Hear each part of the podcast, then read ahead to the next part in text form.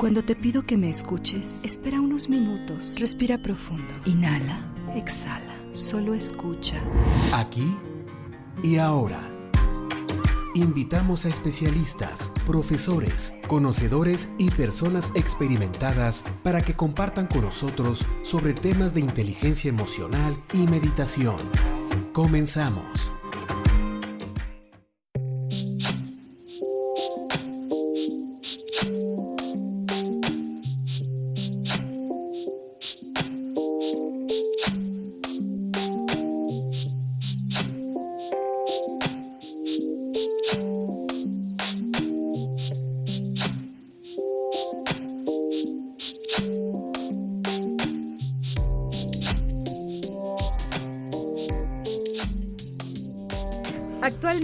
Guillermo es uno de los encargados del dojo Zen San Luis Potosí, linaje de Shimaru. Tiene 10 años de experiencia impartiendo distintas técnicas de meditación y 6 años practicando e impartiendo Sasen. Bienvenido Guillermo aquí y ahora. Muchas gracias Erika, gracias por la invitación. Al contrario, pues gracias por acompañarnos porque hay muchas ideas en torno al budismo y al budismo zen o al zen. Y es que cuando me puse a, a armar la escaleta del programa, o sea, nuestro, como nuestro guion, lo primero que se me vino a la mente fue, a ver, cuando hablamos de meditación, y eso lo dije también al principio en, el, en la serie de programas de aquí y ahora, antes de tener los invitados, por lo regular se nos viene a la mente, si tú dices, ay, vamos a meditar, y entonces nuestra mente nos, nos, nos manda la imagen en muchas ocasiones de un monje, por lo regular budista o tibetano, con, con su color o su túnica, no sé cómo se llama, y en posición de flor de loto. Y eso es lo que pensamos todos que es. ¿Qué tan cierto, qué tan no cierto? ¿Qué es el budismo, eh, Guillermo? Mira, hay que, hay que, hay que establecer bien eh, la definición del budismo como tal, ¿no? El budismo viene de la raíz eh, sánscrita Buda, que el Buda significa, la, la, raíz sánscrita significa iluminado o hace referencia a una persona que alcanzó un estado de conciencia superior, en este caso el Buda histórico. Okay. Entonces, bueno, ya le agregamos el ismo y pues bueno, se creó lo que es el budismo. Sin embargo, eh, llamar budismo como tal a la creencia, pues eh, en Occidente se considera algo como erróneo. En realidad la palabra correcta es Dharma. Okay. Ajá, que es la que es el es el conjunto de enseñanzas transmitidas por bueno por esta persona por el por el Buda histórico no y bueno haciendo referencia a lo que mencionas de bueno para hacer meditación tengo que ser budista o, Ajá, o ser exacto. o estar en esa en esa rama no no de hecho no o sea la verdad es de que mm, siempre siempre se ha dicho no que para poder meditar solamente se necesita un ser humano y un lugar y aire entonces la verdad es que no, no es cosa del otro mundo, sin embargo, el, el, término meditar, contemplación y tantas denominaciones que se le han dado últimamente, se ha romantizado el término. Entonces, en realidad, eh, meditar es muy sencillo, es muy simple. Bien, entonces, eh, regresando, retomando el asunto del budismo, de la práctica, de las enseñanzas o del Dharma, como lo acabas de decir, la particularidad de hablar de un budismo zen, uh -huh. ¿qué significa? Ok. Partiendo desde el concepto histórico, pues bueno, eh, la mayoría ubicamos al, al, Buda histórico, al Siddhartha Gautama, sí. ¿no? Pues bueno, las enseñanzas del Buda eh, se dieron en la India, este Dharma surgió en la India y de ahí brincó a lo que es la cordillera de los Himalayas y de ahí uh -huh. pasó a China. Ajá. En, el, en, China se mezcló con las enseñanzas eh, ancestrales, vamos a llamarlo así, por ejemplo, el taoísmo, confucianismo, y de ahí eh, se creó una variación de budismo, el cual se le denominó, se denominó Chan. Okay. Los japoneses y los coreanos van y aprenden ese budismo verdadero, ajá, ajá, entrecomillado, y este, posteriormente lo regresaron entonces a, a, sus países. Entonces, pues se creó una corriente filosófica diferente. No quiere decir que el budismo no existiera ni en Corea ni en Japón, ajá. Sino que había una especie de budismo primitivo. Sí, había enseñanzas, pero bueno, de otra manera. Okay. Entonces, en el año 1100, más o menos 1200, el maestro Eihei Dogen, que es el fundador del Zen como tal, vamos a llamarlo así como una escuela, okay. así como en, en, muchas religiones hay diferentes vertientes. Eh, por ejemplo, eh, no sé, hay maristas, hay eh, Josefino, Josefinos. Sai, bla, bla, bla. Bueno, en el, en el budismo también no es, no es muy Ah, diferente. correcto. Hay diferentes escuelas zen Ajá. como tal, pero eh, ahorita me estoy enfocando principalmente a la escuela y la práctica a la que pertenezco, que es la Zen Soto. Hay diferentes escuelas, aparte de la Zen Soto. Pero el Zen tiene la particularidad de que al ser muy simple abarca muchas cosas. Ajá, desde artes, no solamente técnicas de meditación, Ah, estados de, eh, estados, al- estados de conciencia, ajá, sino también pues arquitectura, bla, bla, bla. Y yo creo que esa es la parte que está romantizada en Occidente, como te mencionaba. La gente tiene la idea del zen como la cajita de arena, este, los arbolitos bien padres, La los adornos, ajá, ¿no? los adornos padrísimos, ¿no? Pero en realidad, pues bueno, el zen abarca muchas cosas. Entonces, ahorita que mencionaste, y esa es otra de mis preguntas, la religión. ¿Estamos hablando de una religión, Guillermo? Mira, es, es, es complicado el, el- el llamarlo religión, porque en muchos lados se, se piensa o se cree, inclusive hasta se afirma que el budismo es una religión. Pero el zen, el budismo como tal se podría decir que sí es una religión, pero el zen es una filosofía, puesto que en realidad lo aplicas a tu vida cotidiana desde un aspecto espiritual, es más una práctica espiritual que una religión. Ok, eso me interesa. ¿Cómo podemos aplicar? ¿Y qué nos puedes hablar entonces de estos principios filosóficos del Zen? Algunos. Pues mira, como tal principios filosóficos del Zen, pues hay, hay, hay muchísimos. O sea, Ajá. de hecho, bueno, seguimos eh, obviamente los, linea- los lineamientos de- de- del Dharma budista como tal, ¿sí? El camino óctuple, las nobles verdades, etcétera, etcétera. Pero sin embargo, el Zen tiene la, par- la- la particularidad de que el Zen como tal no persigue una iluminación per se, como la mayoría de las prácticas budistas, ¿sí? El budista Zen simplemente trata de llevar su vida y hacerla lo mejor posible todos los días. Ajá. Eh, te comentaba por ahí que muchas veces han llegado a practicar con nosotros al dojo y nos decían, oye, es que, pues bueno, traen las túnicas negras y luego traes tu, tu cosita esta Esa puesta. que traes ahorita, ¿cómo se llama? El. Rakusu. Traes un rakusu. Ah, bueno, para la gente que nos esté escuchando en radio, es Ajá. como una pechera. ¿Cómo lo puedo...? des- Descríbela tú. Yo me voy a equivocar. es, es le, le, le- mencionaba a Erika fuera del aire que los monjes tibetanos utilizan una quesa, el, la, la, la manta que todo mundo ubicamos que utilizan de color naranja, que, que está atravesada a medio pecho. Sí. Bueno, eh, se llama quesa. Se, se dice en, en una de las tantas eh, eh, historias que se cuentan del budismo y del Buda, que el Buda histórico empezó a hacer un, buscó un gesto que identificara al budista. Entonces creó al quesa, pero el quesa él lo empezó a formar de diferentes restos que se encontraba de telas tiradas y las, teñi- las teñió y después este, las, la- se, las, se las, las- las cosió y las acomodó. Ajá. El quesa japonés es distinto. El quesa es un poco más pequeño. Este es un quesa de trabajo. eh, y está, tiene cinco bandas y está acomodado según eh, se dice, campos de arroz, uno encima de otro. Ah. Ajá, pero bueno, es un gesto budista. Ok. Sí. Perdón, esto te interrumpí. No, no, no te preocupes, no te Adelante. preocupes, no te preocupes. Entonces, bueno, muchas veces eh, llega la gente y te ve con esto puesto o te ve con la túnica, con el kimono negro y te pregunta, oye, pues bueno, es que eso se ve muy esotérico, muy misterioso, etcétera. Y en realidad te preguntan porque quieren saber qué es lo más esotérico que pueden llegar a ser. Últimamente, pues las personas siempre buscamos, ya sea por morbo o por curiosidad, el saber el ocultismo de las cosas o el ocultismo que va más allá eh, en las prácticas que desconocemos, ¿no? Y pues siempre les respondemos lo mismo. Lo más esotérico que hago es lavarme los dientes, tender mi cama y lavar los platos. Eso es lo más esotérico que hace un monje budista zen. ¿Existe parafernalia? Sí, sí existe parafernalia, ¿no? Cantos, este... Bueno, no, no tanto como cantos, sino sutras, lecturas. Eh, pero en realidad la esencia del- de, de la, de la práctica de la escuela zen es el sazen. Es la postura de meditación. A ver, ¿el sasen qué es? El sazen no es otra cosa más que una postura. ¿Ok? Ajá. Sa significa sentado. Ajá. Zen significa entorno, entorno presente, atención. Entonces sería como eh, sentarse conscientemente. Sería como una, una simplificación del término. Sazen es una técnica. Ajá. Es una técnica en la cual eh, se hace referencia y se hace mucho hincapié en la escuela Soto Zen, que es la, que es la escuela a la que pertenezco.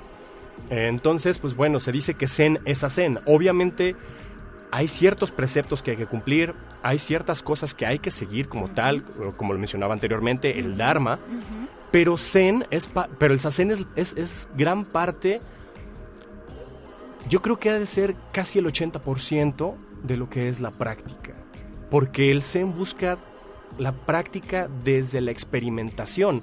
Si tú no conocieras, por ejemplo, una manzana y yo te dijera, es que la manzana sabe a esto, nunca me vas a entender, puesto que nunca has probado una manzana. El zen es lo mismo, se experimenta, se vive, se lleva en la médula, se lleva en la sangre, se lleva en la intención de sentarse.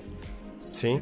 Eso es Zen. ¿Nos puedes eh, comentar un poco en qué consiste esa postura? Porque estás diciendo que es casi el 80% de la práctica. Bueno, por poner un número, por poner un número, sí. Pero, ¿cómo es la postura entonces? Sí, mira, la, todos ubicamos las diferentes posturas que se hacen tanto en yoga como en meditación, ¿no? La diferencia con Sazen es que para poder hacer Sazen se necesitan, aquí sí, nuevamente tres cosas. Un ser humano, oxígeno y un sillón o una silla. Ajá. El sillón es un pequeño cojín, un pequeño cojín al cual nosotros denominamos zafú. Y eh, en dado caso de que no tengan un zafú, pues bueno, una silla es más que suficiente. ¿O cualquier cojín que yo tenga en mi casa o no? Sí y no. Porque sí, el, zafú es redondo y es, es, es relativamente alto. ¿no? Ajá. Aquí no es tanto que sea alto o no. Ah, aquí, la, aquí lo que es importante es de que como permanecemos un tiempo considerable encima de él, se deforma, tiende a deformarse. Entonces, esto hace que obviamente tu postura se caiga y te canses más rápido. Ah, Entonces, bueno, eh, ¿en qué consiste Sazen? Sazen no es otra cosa más que poner atención en el momento presente, ya que, como lo menciona tu programa, aquí y ahora es el único momento que existe. ¿sí? Recordemos que el, el exceso de pasado causa depresión, el exceso de futuro provoca ansiedad. Por lo tanto, lo único que nos queda es el momento presente y es lo único que existe. Lo que hace Sazen es cultivar ese momento presente y a tratar de hacernos conscientes de lo que está sucediendo en el aquí y en el ahora. Las manos van colocadas una encima de la otra, la izquierda encima de la derecha, a los que nos están viendo. Para quienes nos ven, así, de esta forma. Ajá. La izquierda encima de la derecha y los pulgares se tocan formando una especie de óvalo. Las manos eh, descansan sobre sobre nuestros sobre nuestras piernas, sobre nuestra cadera.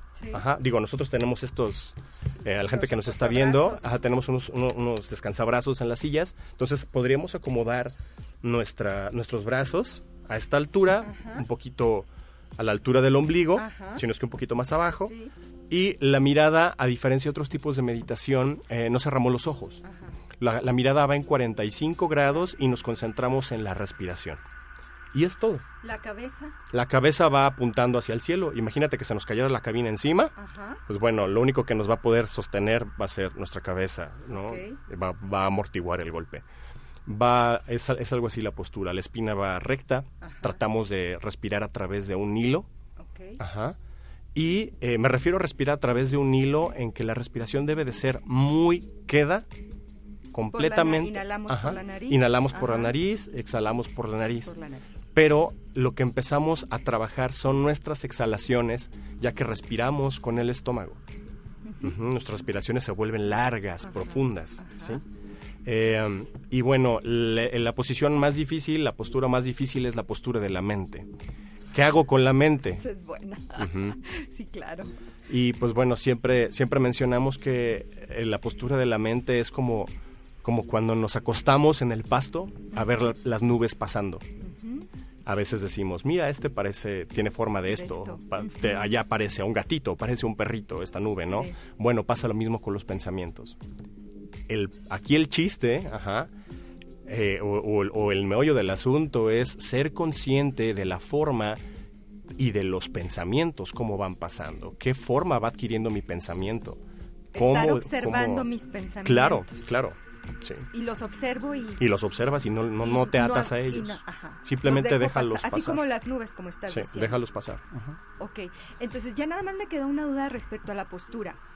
Dijiste que también se podía en una así, entonces ¿lo puedo hacer así aquí? Sí, De hecho, si sí. no tengo el cojín, si no tengo el zafú, así nada más Sí, con que puedes los- hacerlo. mis piernas estén... Sí, tocando el suelo el de suelo. preferencia. Ah, ok. Y por ejemplo, nosotros que tenemos estos, estos, Estos, esos posabrazos, ajá. ajá. igual lo que yo recomendaría sería que nos hiciéramos un poco hacia adelante, a lo mejor unos 5 Claro, centímetros sí. antes del filo de la Ajá, silla, ajá, para poder acomodar nuestras Claro. manos de la manera correcta, Correcta. poder estirar espalda. nuestra espalda y nuestra espina se mantenga derecha y poder hacer una postura lo más adecuada posible, nada más. Perfecto, muy bien. Eh, entonces, si hago esta práctica de meditación, Guillermo, ¿la puedo hacer en cualquier lugar? Claro. De hecho, Sazen, como te digo, lo único que se necesita para Sazen es tiempo. Es tiempo, es ganas y la intención de, de respirar y dejar pasar los pensamientos. O sea, la verdad se puede hacer donde quieras, puede ser en un semáforo, puede ser este antes de comer, puede ser despertando, puede ser cuando tú quieras. La verdad es que es muy amable, pero sí necesita dedicación. ¿Qué, qué les parece si antes de continuar con las preguntas y aquí platicando con Guillermo, vamos a escuchar algunas eh, eh, audios que nos hicieron llegar? ¿Te Claro, parece? excelente. Adelante, Ángel.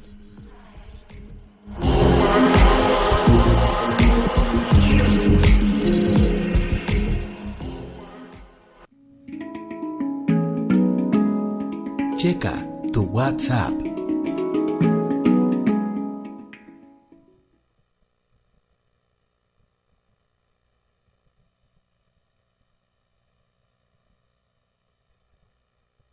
¿Cómo iniciar una buena meditación?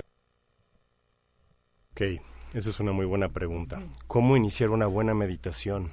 Yo creo que más que no, mm, yo creo que tenemos que quitarnos de la cabeza el concepto de bueno o malo.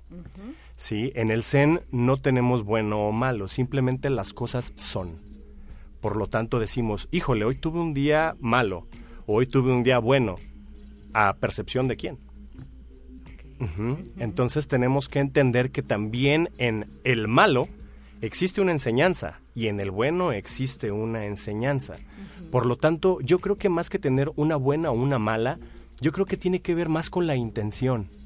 ¿Qué intención estás poniendo en tu meditación para poder alcanzar, entre comillas, lo que estás buscando? ¿Y a qué te refieres con intención, Guillermo? Pues no sé, quizá y puede ser la intención de decir, quiero cinco minutos de calma, quiero cinco minutos de paz. Aquí me surge otra pregunta. Adelante. Entonces, al, al tener una intención, ¿implica tener una expectativa de la práctica? No tanto. Mira, de hecho, hay, hay do- qué bueno que tocas ese tema porque hay dos términos Ajá. que en el Zen. Uno es eh, Mushotoku y el otro es Shinkantasa. Eh, Shinkantasa significa eh, sentarse solamente porque sí, sin beneficio. No esperas expectativas. En el Zen no buscamos una expectativa de decir esto va, voy a hacer esto porque voy a, voy a alcanzar esto otro. No, simplemente las cosas las hacemos porque nos nace hacerlo. Es algo que sale desde acá adentro. Ajá. No desde lo mental, sino desde el espíritu de decir, quiero hacer esto. Ajá. Y el Mushutoku es un término japonés que significa sin provecho. No buscas igualmente, se, se aplica mucho a lo que nosotros llama- llamamos el SAMU. Es un trabajo sin beneficio. Simplemente haces lo que te toca hacer. Es todo. Y yo creo que estaría mejor que cada quien se dedicara a hacer lo que tiene que hacer sin estar pensando en él hizo y yo no, y porque él sí, sí, y, y es la, la vida se hace un poquito más sencilla. Tienes razón, la vida se hace más sencilla. Sí. Gracias. Vamos a nuestro siguiente audio.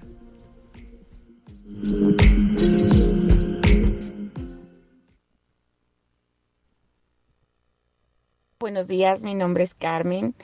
Eh, muy interesante el tema que van a tratar el día de hoy. Eh, en alguna ocasión he escuchado acerca del budismo, pero entonces mi duda es, esta, eh, de, ¿qué diferencia hay de esta corriente de budismo zen a las demás corrientes que existen de budismo? ¿Cuál es, cuál, cuál es la diferencia? Me gustaría conocer un poquito más al respecto. Muchas gracias, saludos y felicidades por el programa. Órale, esa es una pregunta demasiado eh, teórica. Vamos a simplificarla. Sí. como. Bueno, la, la- la- creo que la, versión más fácil, eh, a lo mejor voy a poner un, un, un ejemplo un poco burdo, Ajá. pero yo creo que es como la comida típica en diferentes estados. Sí. Ah, sí. Yo creo que, yo, yo, yo opino que sí, o sea, a final de cuentas es comida, Sí. ¿no?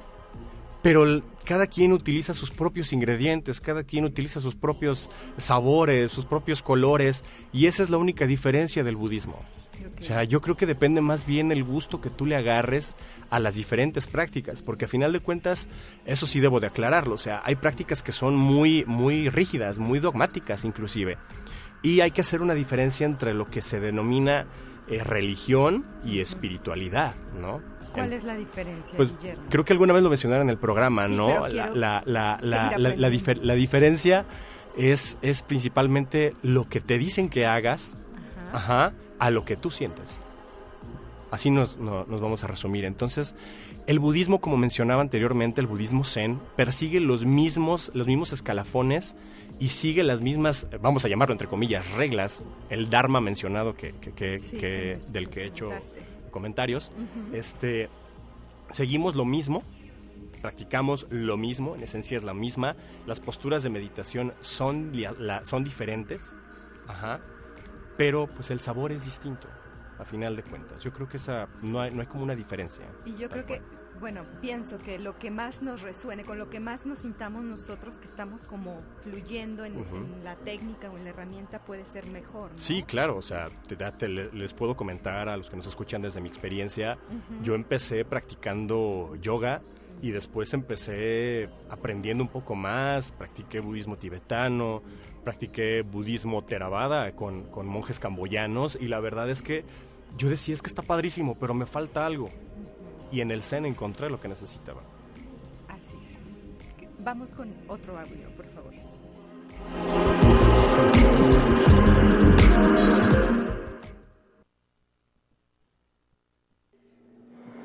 ¿Qué beneficios trae la meditación en tu día a día y cuántas veces a la semana es recomendable hacerlo?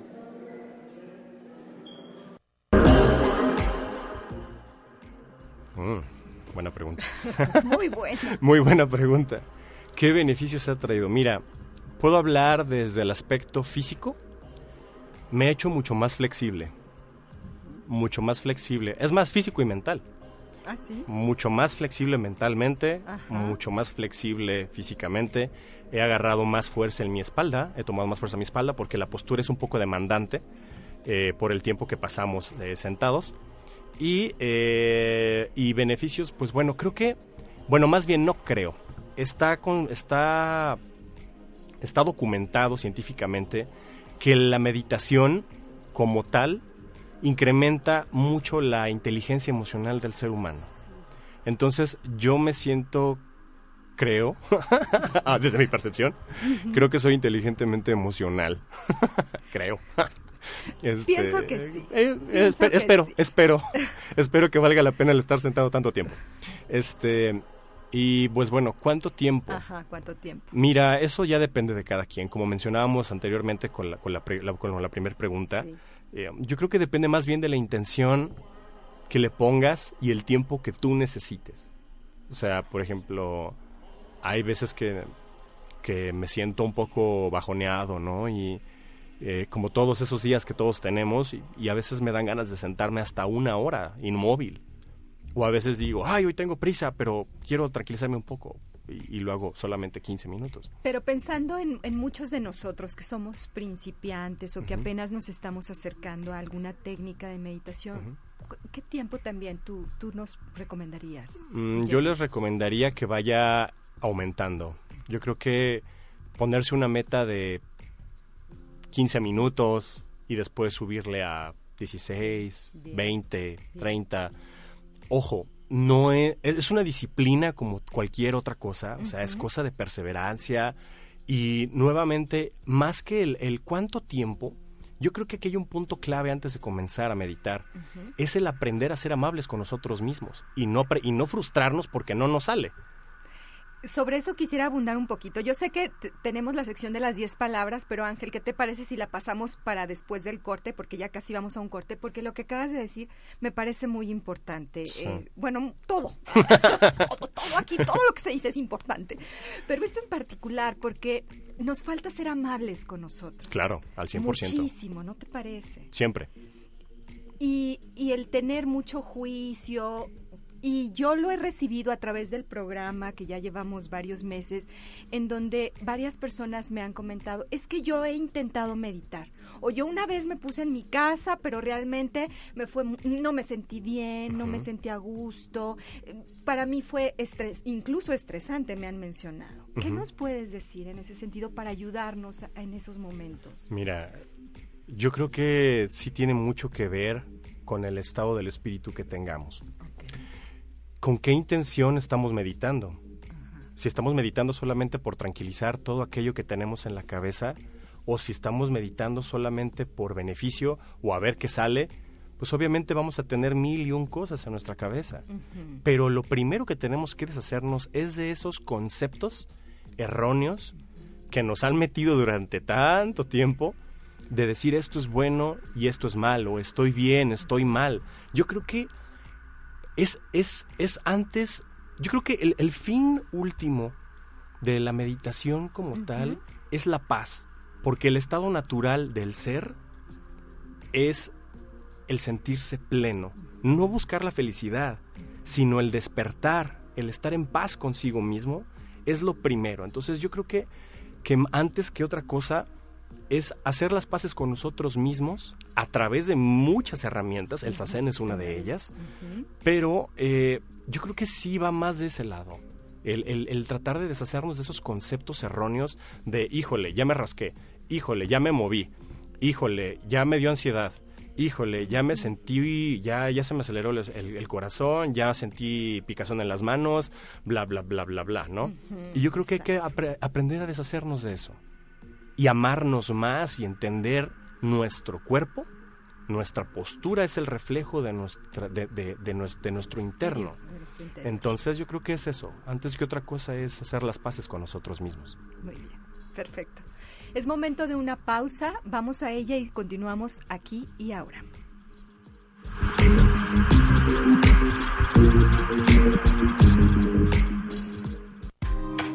Aquí y ahora con invitados. Enseguida regresamos. Son las 12 con 30 minutos. Aquí y ahora. Con invitados. Estamos de regreso.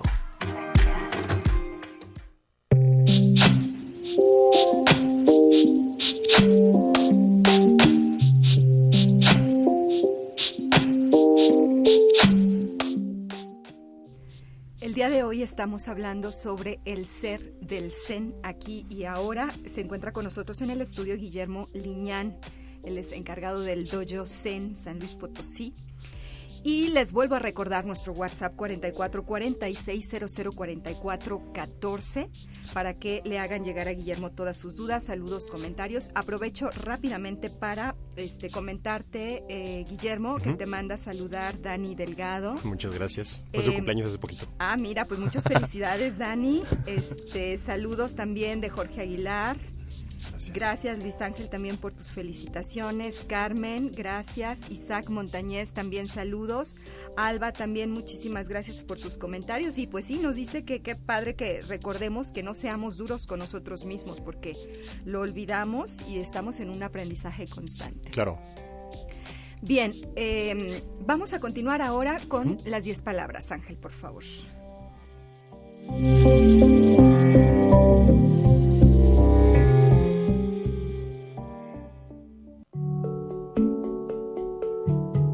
Las diez palabras.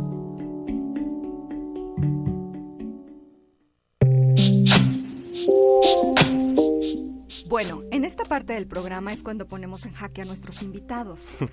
Casi siempre, salvo que ya Guillermo haya venido muy preparado, pero no porque las preguntas son a bote pronto, Guillermo. Entonces yo te voy a decir una palabra y lo, la primer idea que te venga a la mente, todo relacionado con el tema de esta tarde. Ok, va. ¿Listo? Sale. Bien. Budismo, Práctica.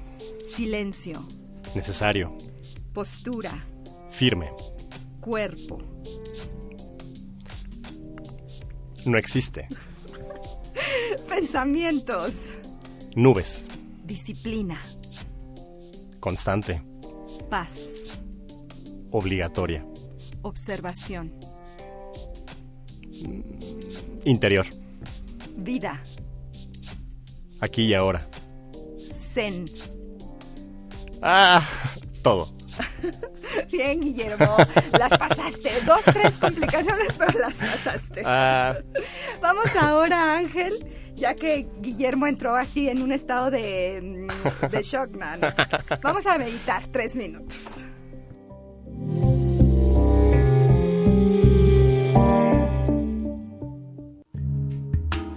Medita en tres minutos.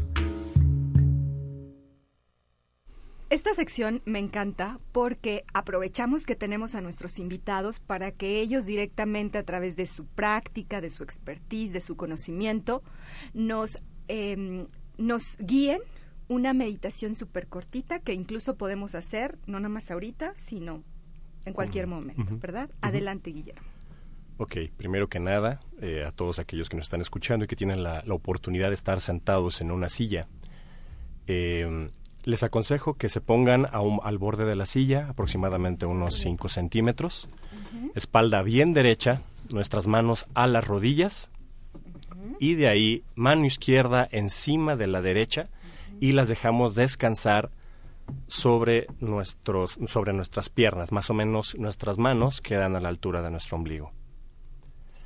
Nuestra mirada va en 45 grados, los ojos entreabiertos.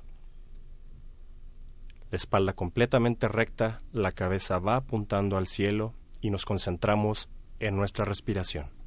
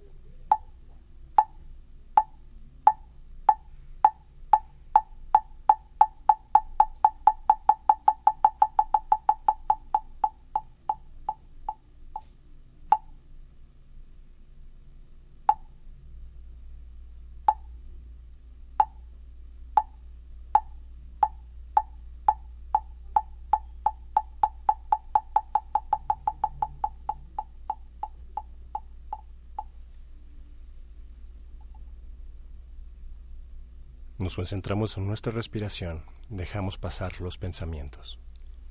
No nos aferramos a ni uno solo. Son como nubes pasando en el cielo.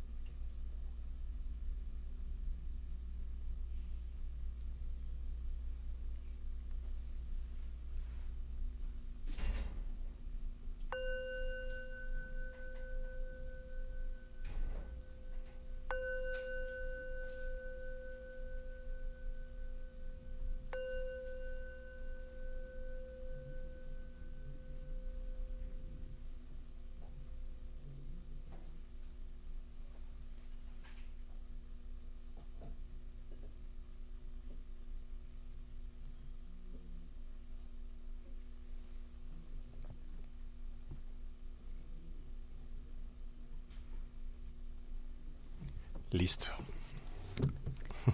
Yo, yo hice la práctica aquí en, en cabina este, claro, con un ojo al gato y otro al garabato porque tengo que estar checando todo, pero es muy importante, Guillermo, eh, darnos estos espacios de silencio.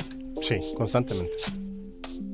Ahorita mismo yo estaba observando mis pensamientos en lo que estaba eh, realizando tu, la meditación que nos, que nos eh, hiciste. Y uno de esos pensamientos fue eso. O sea, eh, surgen, y tuve la oportunidad el domingo pasado de ir con Guillermo al dojo. Eh, y es muy interesante eh, vivir la experiencia de ir a meditar al dojo con tu guía, eh, en compañía de otras personas, porque también la dinámica cambia un poco. Sí, completamente. Es lo, volvemos ¿Nos al ejemplo de la manzana. de? Sí, claro, volvemos al ejemplo de la manzana, ¿no? O sea, yo puedo, yo puedo decirte que el zen es así y es asá, pero el, como te mencionaba, el zen es demasiado práctico.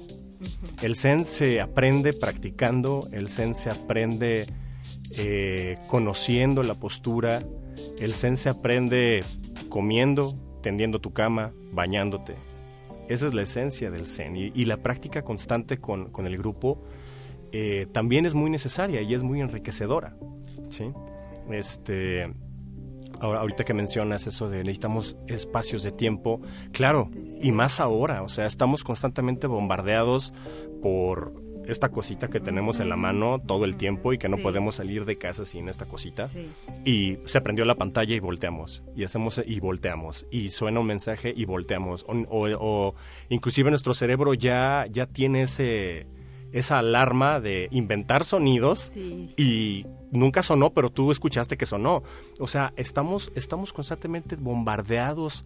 No solamente, creo que, creo que suficiente tenemos con, la, con nuestra rutina diaria, con los detalles de la vida cotidiana, en pagar renta, la luz, los niños, las colegiaturas, eh, el trabajo, la pandemia, o sea, Sí. tantas cosas que están sucediendo en el mundo Sí.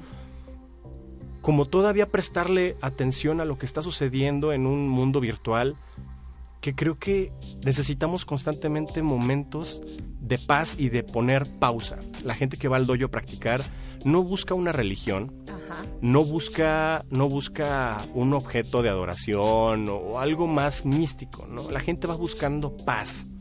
La gente va buscando pausa necesaria. Y muchas veces eh, una voy a voy a retomar las palabras de mi maestro.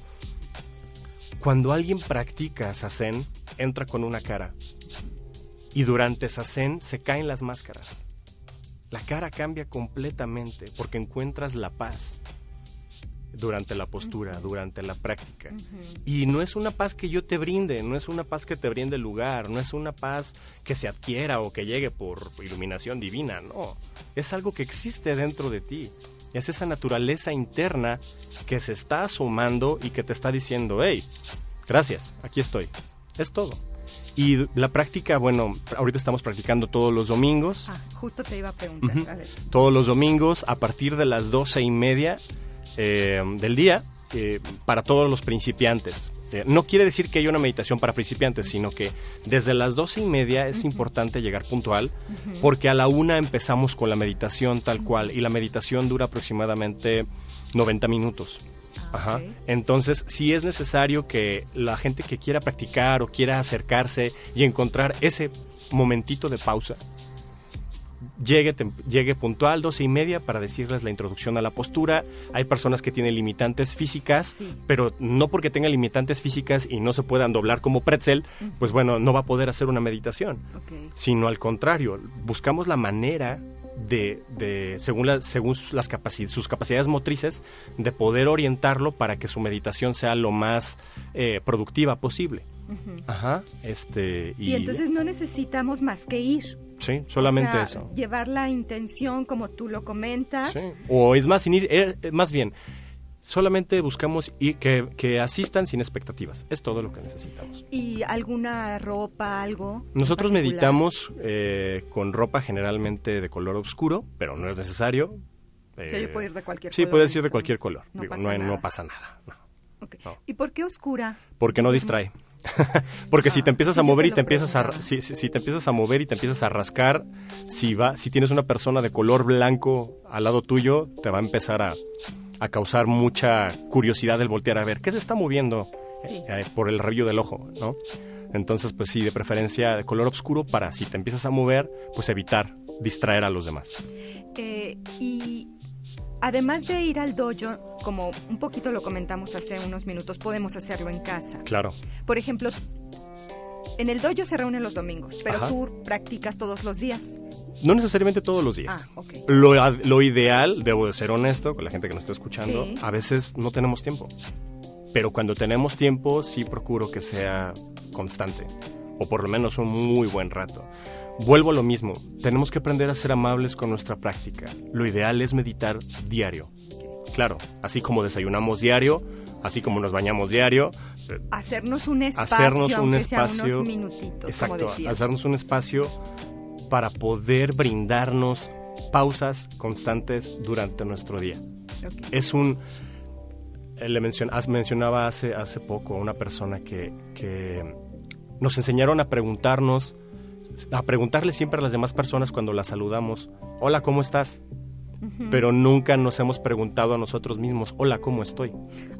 Eso es buenísimo. Entonces yo creo que es muy es necesario partir desde ahí para poder brindarnos esos momentos a nosotros mismos. Así es. Tengo otra pregunta. Adelante. Guillermo. ¿Qué relación hay entre el- la práctica del budismo zen y esta otra corriente como más occidentalizada que es el mindfulness? Eh, del cual, bueno, yo conozco un poco más, pero que ahora que, que me has estado compartiendo y comentando algunas de los principios del Zen, encuentro cierta relación. Ujú.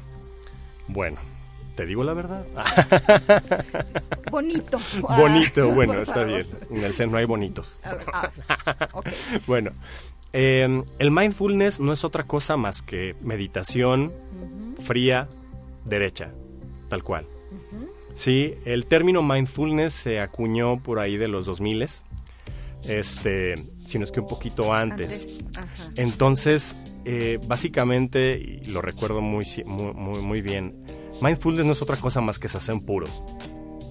Occidentalizado, Occidentalizado, sí. pero, o sea, le quisieron poner un nombre más vendible, más comercial, Ajá, sí. vamos a ponerlo más Claro, fresa. Exacto. Sí, sí, sí. Este, pero en realidad es meditación pura, hecha y derecha.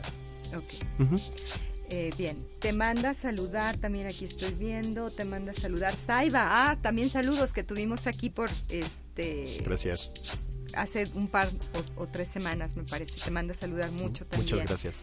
Eh, otra de las preguntas que nos dejaron en texto, eh, Guillermo, es ¿cuál es la relación entre la meditación y la conceptualización de un Dios Hmm, o de un ser superior?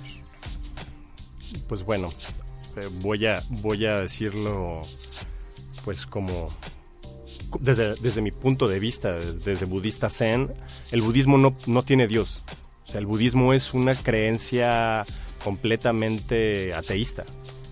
Por lo tanto, no, no concebimos la, la, la idea de un Dios todo superior o algo por el estilo. O sea, Ah, ok. la idea del señor barboncito que te está viendo y te está diciendo, ¿te portaste Sí, mal? ajá, no. no. Eso no existe en el budismo. Ah. En el budismo no, existen, no, no existe como tal Dios. Hay, ya metiéndonos en términos más, eh, más profundos, estudiando el budismo, sí se habla de dioses, sí, pero están en otro nivel.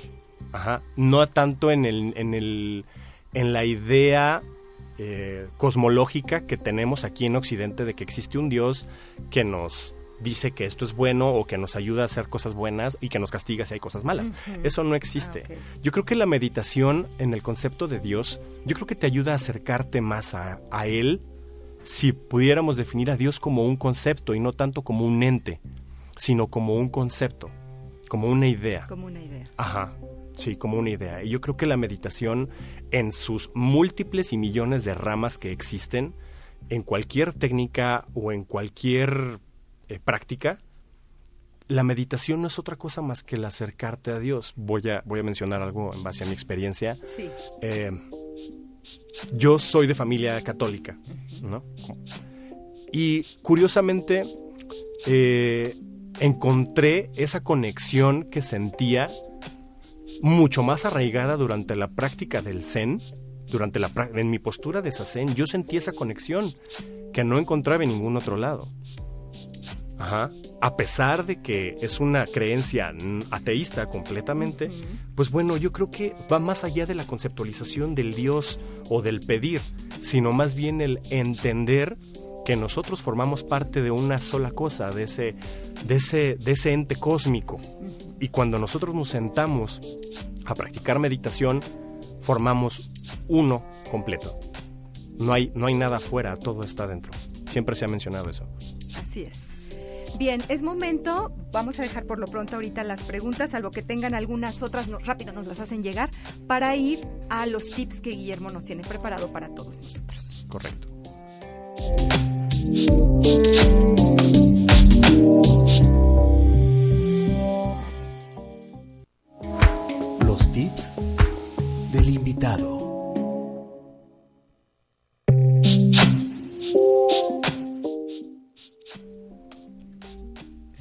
Adelanto. En esta parte del programa es para que le pido a nuestros invitados que nos den algunas sugerencias, recomendaciones, tips, como propiamente lo dice la cortinilla, para poder incorporar algunos elementos de la técnica o de la meditación a nuestra vida. Así que, Guillermo, te escuchamos.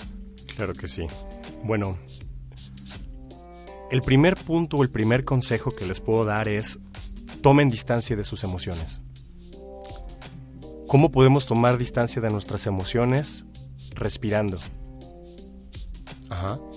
Por ejemplo, vamos en el semáforo en la calle y se llega a atravesar a alguien y bueno, utilizamos el claxon para otras cosas, ¿no? Entonces, yo creo que es necesario el detenernos un momento y no dejar que el mental nos absorba como tal. El consejo número dos sería no supongas. Evita nuevamente que el mental tome el control. Evita el suponer. Y el tercero sería acepta la realidad tal cual es. No desde un aspecto pasivo. ¿Tienes solución? ¿De qué te preocupas? No tienes solución, ¿de qué te preocupas? Aquí me permites hacer un Claro, paréntesis, claro. porque luego podemos confundir la aceptación con resignación. Claro.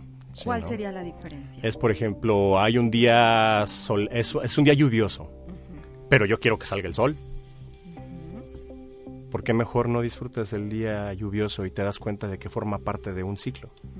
Sí. No es tanto el resignado, yo creo que va más nuevamente tocando el tema del espíritu y la intención. que hay que cambiar en ti para poder aceptar las cosas y no tanto el resignarte?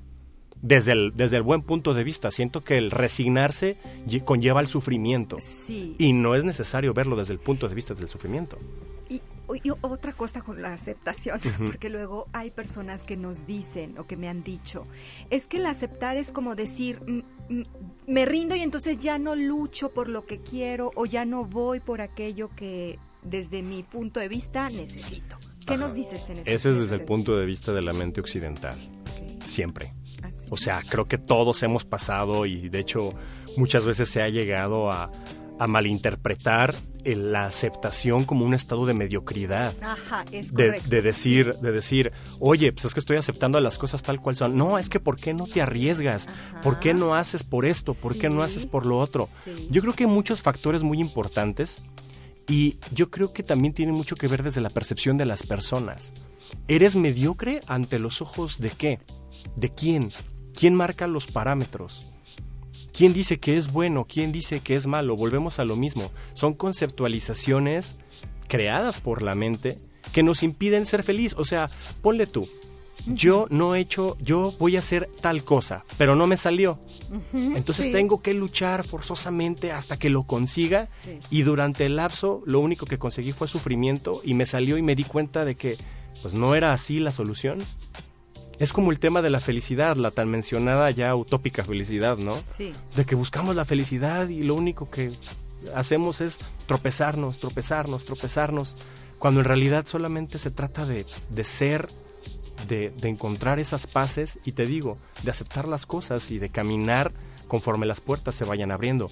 Nuevamente, no se trata de pasividad, no es pasividad. La pasividad es un estado es un estado acompañado por el ego, no tanto un estado del espíritu. Sí, por eso tenemos que salirnos, como lo bien dices, de esta programación que tenemos, de estos esquemas que, pues, que nos, ah, pues, hemos interiorizado desde mucho tiempo. Para cambiar nuestra perspectiva, em, tenemos que empezar a cambiar y a trabajarla desde nuestro interior, como nos lo estás diciendo, Guillermo. Sí. Una última pregunta antes de las de los otras dos saludos que, que te mandan por ahí. Gracias. A ver, y esto tiene que ver con lo que dijiste al principio, y ya vamos a ir cerrando. El budismo hace referencia a la iluminación o alcanzar la iluminación. ¿Qué es eso? Bueno, conceptualizando la iluminación es el estado de la eliminación o el cesamiento del sufrimiento. A eso se le denomina iluminación. En Occidente estamos muy familiarizados con el término nirvana. ¿Sí? Eh, y bueno, se hace, ay, que el iluminado y que yo puedo hacer mil y un cosas, ¿no? O no, no sé, se tiene un concepto un poco raro de la iluminación. Pero, por ejemplo, desde la práctica del Zen, la iluminación es algo que, pues, no se busca. Nosotros ya somos seres iluminados como tal. Eso, es, eso afirma la, la- la práctica del budismo. Todos somos seres iluminados. Estamos dormidos. No buscamos tal cual el sentarnos a iluminar porque la iluminación es aquí y ahora. En el momento en el que tú te sientas a practicar sazen, que dejas que los pensamientos pasen, que alcanzas ese estado de la mente puro, que tu ser despierta y se siente en paz, eso es la iluminación. No hay, no hay, no hay, este, claro, respetando las creencias de cada quien.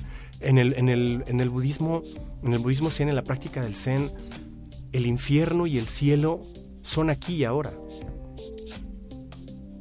El eterno presente. El eterno presente. eterno Depende de cómo lo mires. ¿Quieres ver algo malo? Ve lo malo. ¿Quieres ver algo bueno? Ve algo bueno. Obviamente, no, no tra- trato de que no se romantice mucho porque mucha gente ha llegado diciendo, es que viven en una utopía, ¿no? Es decir, ay, sí, pues sí es o no es. Pero a final de cuentas dicen, es que hay muchas cosas en el mundo, la gente pasa Ah, hambre, exacto. eh, ahorita Mucho a- a- sufrimiento. mucho sufrimiento, etcétera. Sí. Y una de las principales tantas cosas que persigue el budismo es esa, el aceptar el sufrimiento humano, no tanto como del aspecto de, ay, estoy sufriendo y tengo que ser feliz, no, sino el, nuevamente, aceptar las cosas tal y como son, porque cumplen una función específica en este mundo. Es un equilibrio. Y todos formamos parte de ese equilibrio. Bien, pues ya estamos a punto de terminar el programa. Quiero mandarle muchos saludos a Isa Villela. Muchas gracias por tus comentarios. Isa, gracias por seguirnos y escucharnos. También em, te manda saludar Rafa. Ah, muchas gracias. Muchos saludos, gran entrevista. Muchas gracias, Rafa, también que nos hiciste llegar tu, tu WhatsApp. Para cerrar, Guillermo, ¿cuál sería tu mensaje final para quienes nos escuchan y nos ven en este momento? Mira, voy a decir una frase que me gustó mucho, que dice, al educar el cuerpo se educa el espíritu. Cuando el espíritu es como tiene que ser, el gesto también lo es. Es una frase zen. Yo creo que yo creo que me quedo o nos quedamos con esto y al mismo tiempo también el bríndense momentos de paz. Yo creo que es necesario el el deshacernos de tantas cosas que tenemos en exceso, principalmente pensamientos, ideas, conceptos. Y pongo el ejemplo de, de la mochila. Es como si estuviéramos una mochila cargada con piedras. Bueno, los esperamos en el dojo para que saquen esas piedras de la mochila y su vida sea un poquito más sencilla.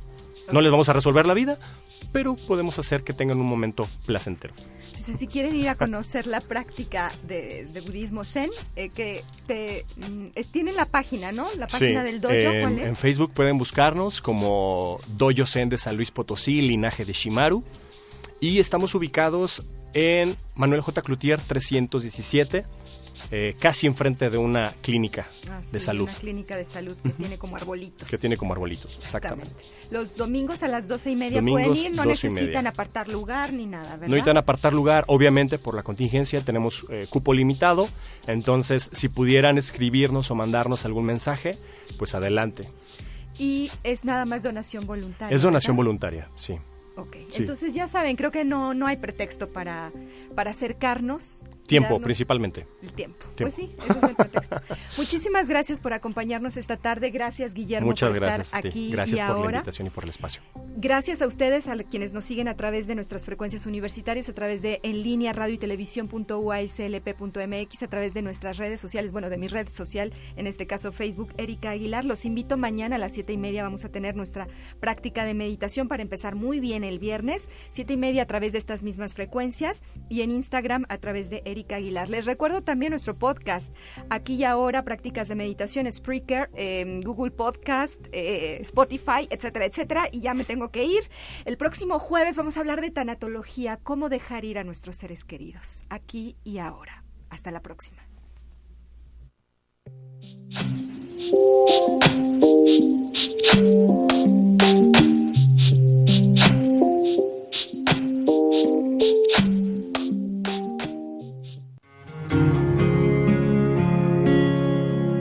Cuando te pido que me escuches, espera unos minutos, respira profundo, inhala, exhala, solo escucha. Esto fue Aquí y Ahora. Nos escuchamos en la próxima emisión. Dirección de Radio y Televisión, Universidad Autónoma de San Luis Potosí.